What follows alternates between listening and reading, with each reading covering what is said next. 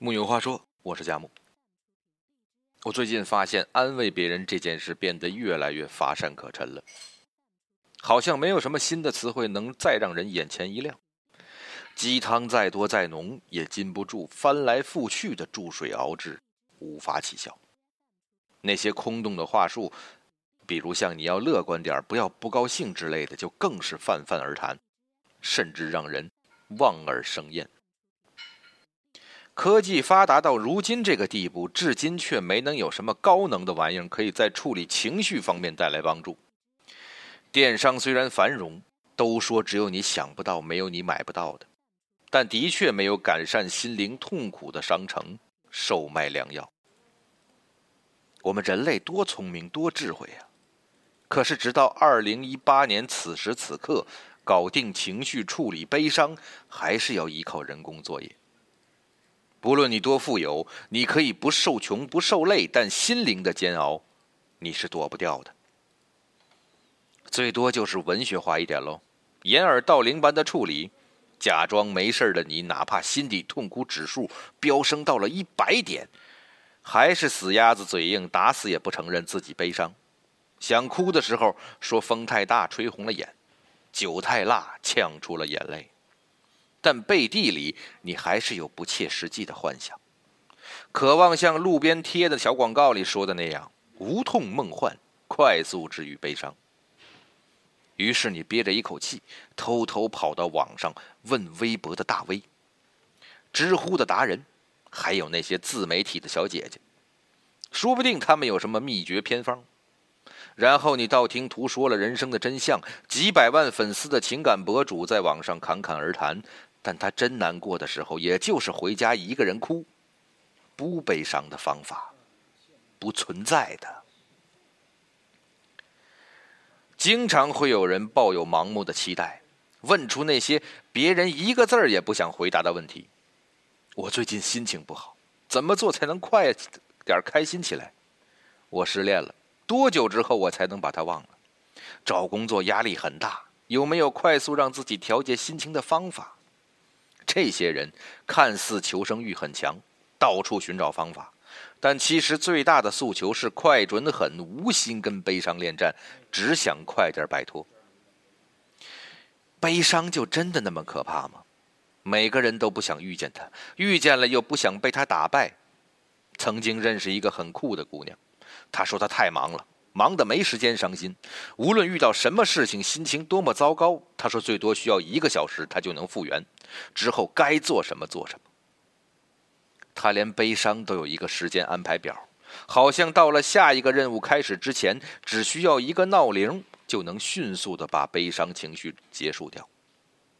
很多人都希望如此吧，悲伤就像生了一场病一样，最好有药，最好明确的。告诉你几天之后可以复原。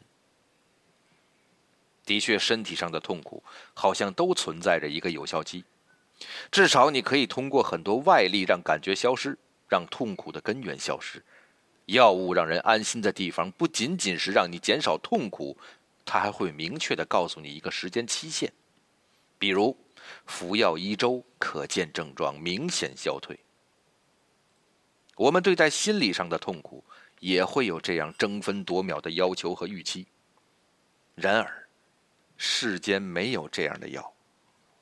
悲伤和痛苦的缓解和消退，从来没有精确科学的说明书。我们之所以如此迫切的想要消除负面情绪，不仅仅是因为不想承受痛苦，有时是我们不敢面对那些负面情绪。对很多人来说，负面情绪。有远超于它本身的重量和意义，他们是羞于启齿的错误。总觉得悲伤像是软弱的同义词，会被人看低；痛苦会传递，不被别人喜欢；难过是种危险，不能轻易暴露，以免被人戳到软肋。所以我们赶紧想消灭掉这些负面情绪，或者用理性去压抑。就好像我们真的做错了什么，要认错，要纠正，要勉励自己，要向他人保证，以后我不会了。可是悲伤又有什么错呢？它其实就像一场感冒，它会来也会走。你承认它，处理它，虽然可能还会经历下一次感冒，但上一次的经验总会反省出新的体悟。至少，你不会再手忙脚乱、焦虑于它的出现。如果你害怕面对自己的悲伤，最大的可能，就像开头说的那样，你安慰不了自己，也会对别人的悲伤视而不见。除了强行正能量，辅之以励志名言和心灵鸡汤，你根本不知道如何去回应他人。常常想，人和人之间究竟是从什么时候开始变得冷淡疏远的呢？大概就是你坐在那个人的对面，但你说的话他一个字儿都没听进去，你的情绪他躲闪个一干二净。你多希望他能明白啊！可是，在你倾诉的时候，他的感官偃旗息鼓，全部封闭，只有大脑在运转，盘算好问题解决的方法有一二三四五六七八种，然后伺机给你上一课。成年人各顶各的厉害，谁都是满肚子生活经，从来没有解决不了的问题，多的却是不肯照顾、关照你的亲情，不愿去你心底看一看的人。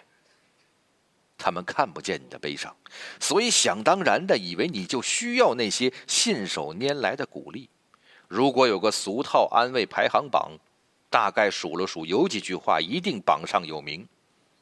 会好起来的，没事的，你往好的方面想一想吧。你想展开谈谈你的心事，对方也会强行让你合上。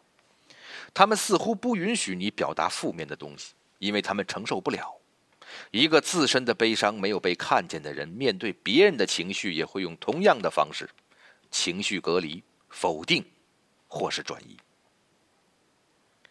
前些天，在一个商场里边等电梯，一个小男孩可能刚刚结束一场跑步比赛，可能是成绩不好，他妈妈就问他：“你为什么不往前冲？”他说：“我害怕。”还没等这个孩子说完，家长就怒不可遏。这有什么好害怕的？你不往前冲，怎么能得第一？谁谁就是比你胆子大，他怎么不害怕？那孩子吓得一句话不敢再说，撅着嘴，低着头走进了电梯。我们很多人都是这个妈妈，听不见表达中的情绪，哪怕对方已经告诉你他害怕、他难过、他不开心，却始终像没有听见一样，也不肯对情绪有任何的正面回应。他们会数落你为什么会有负面情绪，这种负面情绪没什么用，好像面前的人不过是个机器，你只要输入一行命令，对方就一定能做得到。妈妈不允许我们悲伤，她不让你触碰悲伤，以为这样悲伤就可以真的不存在，却不知道他的逃避，他的视而不见，只会让悲伤更悲伤。其实安慰人没有那么难。不需要喋喋不休，能给别人一个完整表达悲伤的时间和空间，然后真诚而勇敢的去面对别人的情绪，试着体会悲伤后面的东西。从感性层面理解，而不是急于在理性层面去评价和建议，这就已经是在看见悲伤了。而悲伤只有被真正看见，才有流动的可能。这种情绪的流动，才是人与人之间拉近距离的关键。你知不知道，那个在跟你说话的人其实没有那么迫切的想知道具体的建议，他只想你能看一看他的悲伤，只想在那么一刻有个人可以关注他敝帚自珍的小情绪。堆积封存情绪的做法，只会把人固着在悲伤的位置上，无法动弹。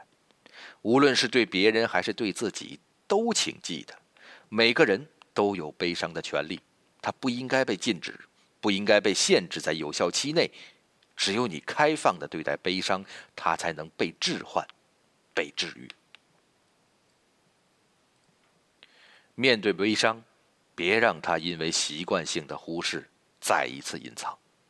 希望以后我们都有一个专属的悲伤时刻，别藏着掖着了，见一见光，有什么大不了的？木有话说，我是佳木，咱们下次。接着聊。